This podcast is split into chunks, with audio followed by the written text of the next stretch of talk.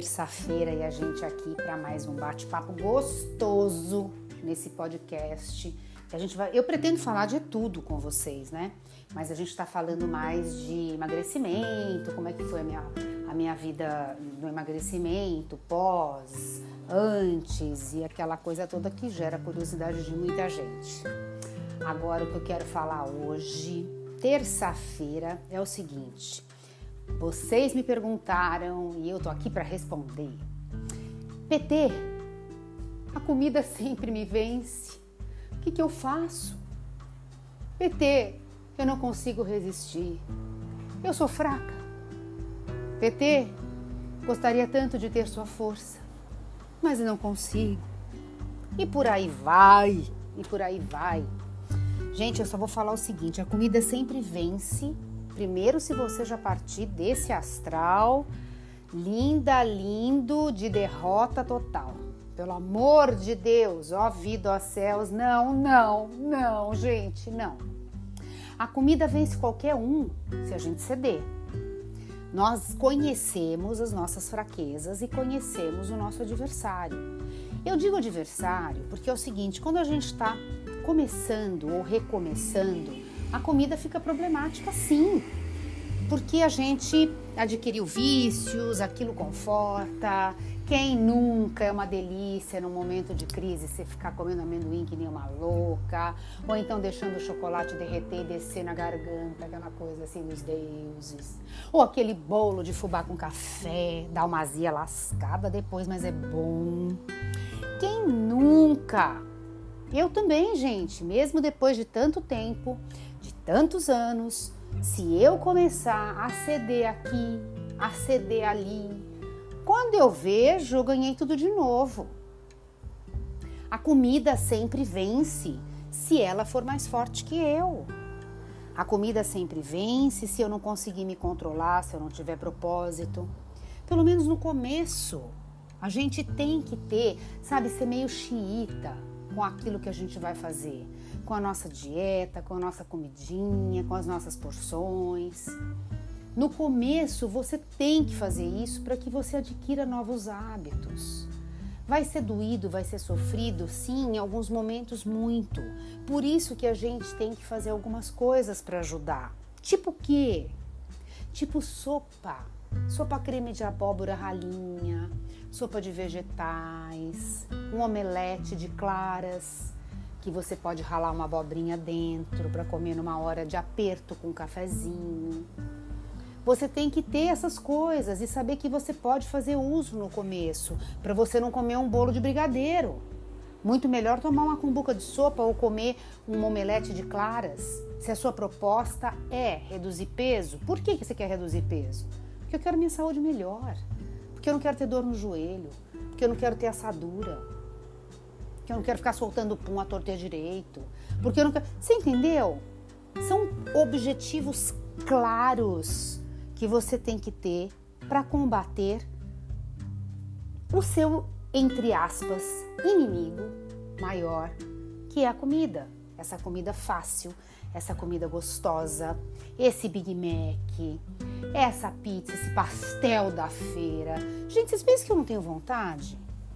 Eu também tenho, eu tenho vontade. Mas aí eu falo, opa, PT, o que que essas coisas gostosas te levaram no passado? Para onde elas te levaram? Vale a pena? Você quer de novo?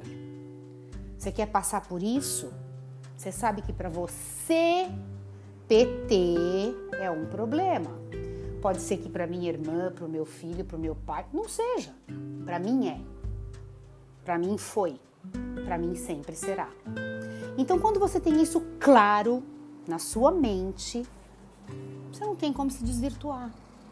Você tem uma meta, você tem um objetivo, você tem uma trilha, você sabe o que serve e o que não serve para você. Gente, eu sou virginiana. Virginiano é bem assim, né? Eu acho que nesses momentos, mesmo você que é de aquário, capricórnio, vai para virgem, vai, vai, bota o pezinho lá em virgem para que você possa, sabe, ter uma regra, um, um controle, uma coisa meio que militar.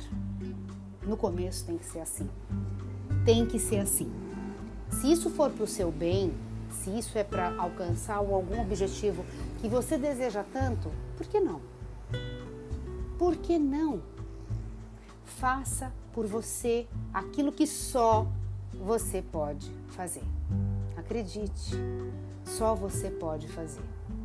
Se você cede hoje, amanhã você vai ceder também, depois de amanhã também, e por aí vai. A gente sabe, a carne é fraca. E é fraca mesmo, gente. No que diz respeito à comida, essa comida de prazer imediato, sabe? Então, se você quer ter resultados, tenha objetivos, tenha metas e método para você chegar lá.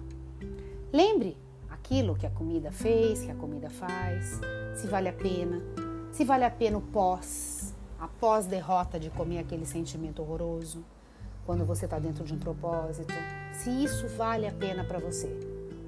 Pense em tudo isso. E aí você vai ver que a comida talvez não te vença mais daqui para frente. Que seja você o vencedor, pelo menos na maior parte do tempo. Claro que em alguns momentos a gente vai ter caídas, quedas, vai. A gente é humano, né? A gente é humano, tá aprendendo. A gente vai cair. Só que daí quando a gente estiver mais firme nas nossas coisas, a gente vai perceber que essa queda foi um fato isolado e a gente consegue retomar. Opa, que, que é isso? Gente, vamos voltar? Vamos voltar para aquilo que a gente fazia? Vamos voltar para nossa tranquilidade, para as nossas escolhas acertadas, em tudo, na comida, no que eu vejo, no que eu ouço, com quem eu falo, amizades tóxicas, pessoas tóxicas, show. E por aí vai a gente vai conseguir entrar no eixo e vencer a comida, porque a comida é nossa aliada, é nossa parceira, a gente tem que perceber isso. A boa comida é nossa parceira, é ela que nos mantém vivos, é ela que deixa os nossos intestinos funcionarem, é ela que melhora os nossos, o nosso brilho de cabelo, brilho de pele. É a comida. A boa comida não é o pacote de negresco, não é o chumbinho, não é o Big Mac, não é a Pizza Hut, não é pepperoni. A boa comida, filé de frango, o peixe, a sopa, o arroz, o feijão. Tudo na medida certa. Para mim, né? Para aquilo que eu preciso, para minha rotina. Quando a gente percebe isso, a comida se torna aliada e não mais inimiga. E a gente faz as pazes com essa tortura que é essa guerra de braço.